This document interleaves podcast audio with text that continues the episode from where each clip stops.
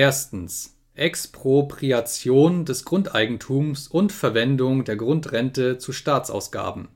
Zweitens starke Progressivsteuer. Drittens Abschaffung des Erbrechts.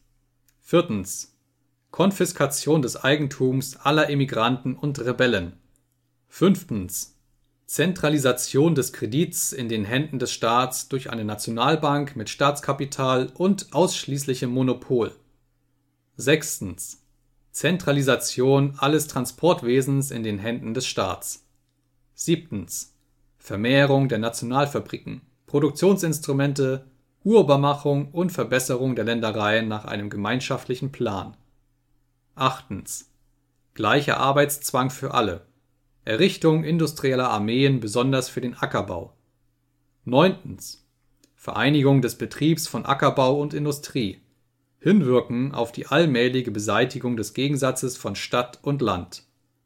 Zehntens Öffentliche und unentgeltliche Erziehung aller Kinder.